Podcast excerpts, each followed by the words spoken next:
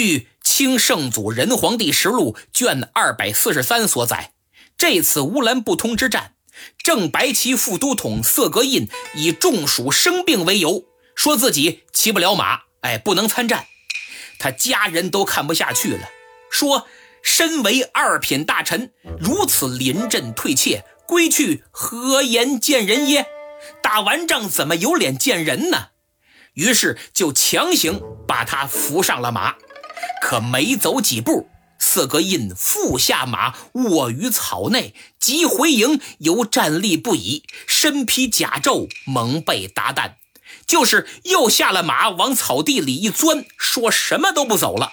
等回了营，还吓得浑身打哆嗦，穿着甲胄，蒙着被子，整整一宿。